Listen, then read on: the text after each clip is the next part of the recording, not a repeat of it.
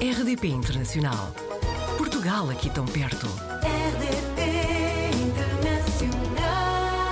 O Apanhados na Rede de hoje vai até à região norte da Escandinávia, onde está a Diana Goulão. Diana, bem-vinda ao Apanhados na Rede.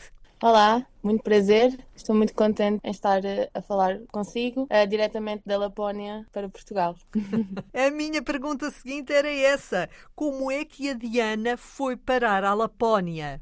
Eu comecei a viajar sozinha no início de 2022 e depois estava numa transição de empresas e tive duas semanas livres em novembro. Já tinha feito várias viagens de verão e nunca tinha visto neve, então comecei a pensar onde é que eu poderia ir e encontrei a Finlândia e logo a seguir encontrei a Lapónia. Então vim de uma semana e meia para a Lapónia sozinha em novembro. Na altura não aluguei carro e então acabei por fazer tours com uma companhia A Diana é uma jovem que em Portugal tirou uma licenciatura. Correto. Andou na Em gestão. faculdade em gestão.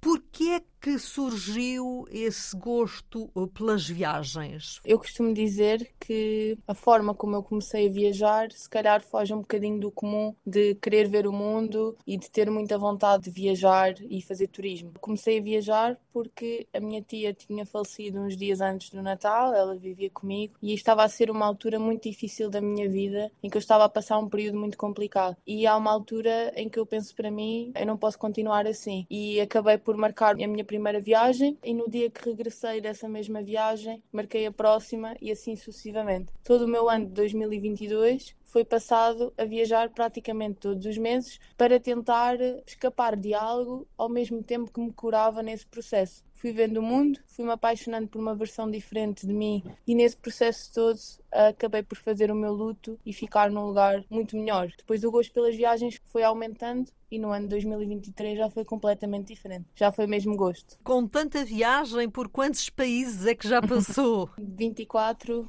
desde março de 2022. Mas por que é que escolheu a Lapónia? Eu vim em novembro de 2022, estive cá uma semana e meia sozinha e acabei por me apaixonar. Mal cheguei. Há qualquer coisa neste lugar que eu não consigo explicar e fiquei apaixonada. Ainda estava aqui, já estava a dizer aos meus amigos: eu vou viver aqui, eu vou mudar, eu vou trabalhar lá. A Diana é de que região em Portugal? Eu sou de Lisboa. Disse-nos já que é licenciada em gestão. Em Portugal, o que é que fazia? Até vir para a Lapónia estava a conjugar três trabalhos com as viagens para conseguir viajar sempre e ao mesmo tempo ir juntando o meu dinheiro e pagar as minhas contas, não é?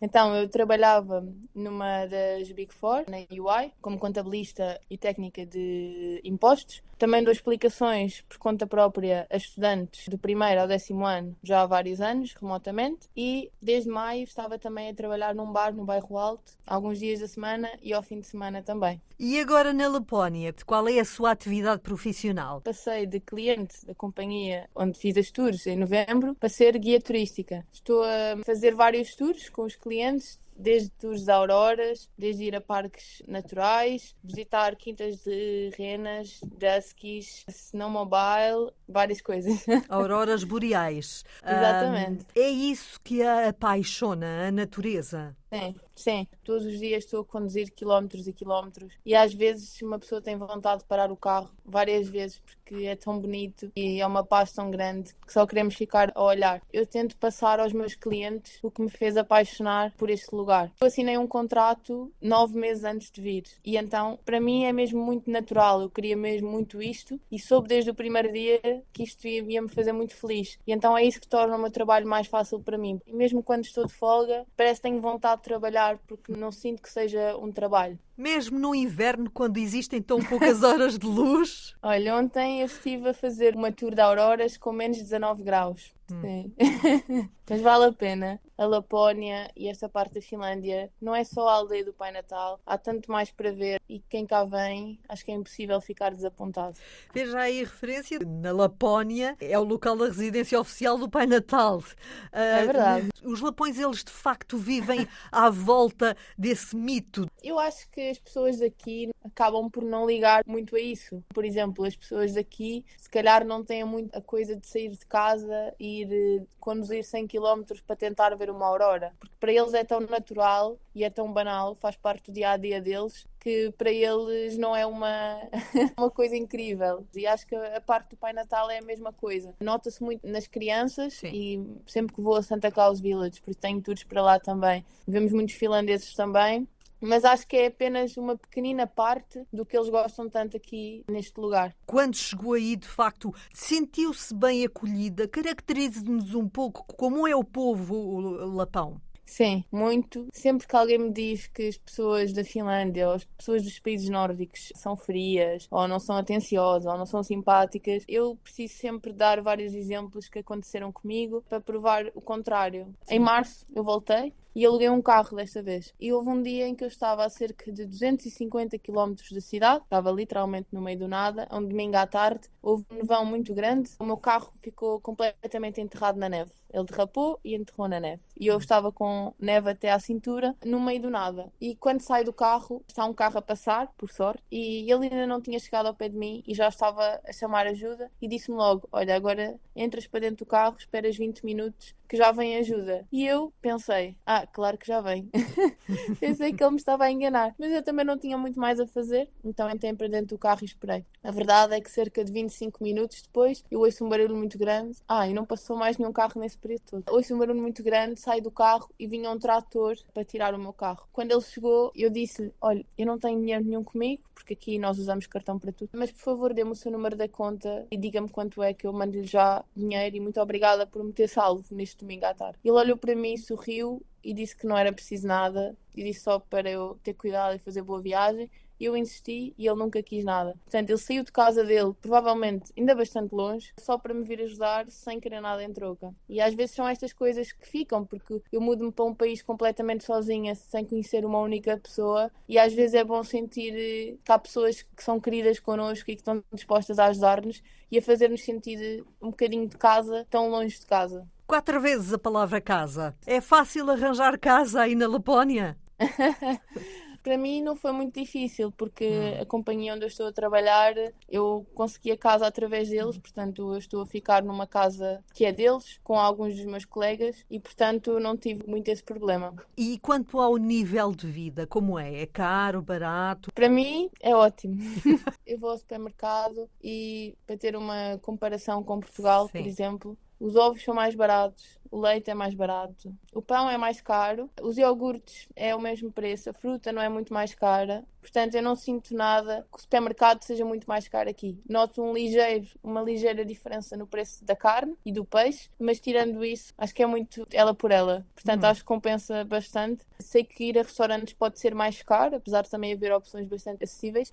Mas indo ao supermercado é possível arranjar bastantes coisas em conta e conseguir fazer uma viagem com várias refeições pré-prontas já do supermercado de uma forma acessível. E é um bocadinho isso que eu também tento passar nas minhas redes, porque este não tem que ser um destino assim tão caro como às vezes parece. Exatamente, Diana fez referência às suas redes. É o seu hobby. Aliás, até tem um projeto pessoal na internet. Quer falar-nos um pouco desse projeto? Sim, a fotografia em geral é meu hobby já há vários anos. Mesmo com as minhas viagens, às vezes penso que não partilho tanto como gostaria ou poderia, mas às vezes estou tão imersa nas viagens que o tempo passa e eu acabo por nem partilhar muito, mas este ano, quando estava no aeroporto da Vida Estónia em fevereiro, pensei, eu tenho sempre tantas histórias para contar aos meus amigos e são sempre a melhor parte das minhas viagens, as coisas que me acontecem, as pessoas que eu conheço. Gostava de partilhar isto não só com os meus amigos, mas com mais pessoas, eternizar de alguma forma algumas coisas, porque o tempo passa e as viagens vão se acumulando e às vezes eu tenho medo de me esquecer de certas coisas. E nesse mesmo dia no aeroporto comecei a criar o meu website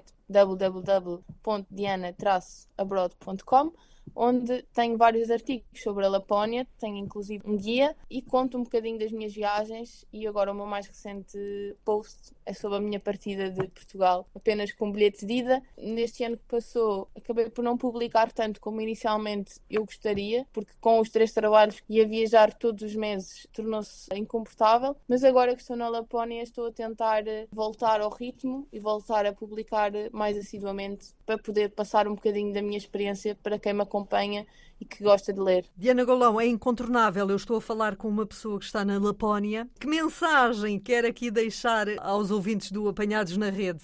Bem, eu gostaria muito que colocassem a Lapónia e Rovaniemi na vossa lista e se vierem, mandem uma mensagem. Quer seja para fazer uma tour, quer seja para irmos dar uma volta ou beber um café e ter um bocadinho de Portugal aqui. E acima de tudo, aconselho que viajem muito e que nunca deixem de fazer o que quer que seja por não terem companhia ou por ninguém querer ir com vocês. Vão e nesse processo tenho a certeza que vão descobrir a melhor versão de vocês mesmos. Diana, não está nos seus planos regressar a Portugal? Um, eu agora planeio ficar por aqui cerca de 5 meses. Em abril planeio talvez dar um saltinho à Noruega, já que estou tão perto, e depois voltar a Portugal para estar com a minha família e com os meus amigos, porque não vou lá antes disso. Estar lá um bocadinho e depois planeio viajar uns meses pela Ásia, provavelmente, e depois voltar para aqui. A Finlândia é sem dúvida o sítio onde eu me vejo a, a viver e a passar muito tempo. Diana Golão, obrigada por teres deixado apanhar na rede da RDP Internacional. Muito obrigada, o prazer foi todo meu. Portugal ao alcance de um clique.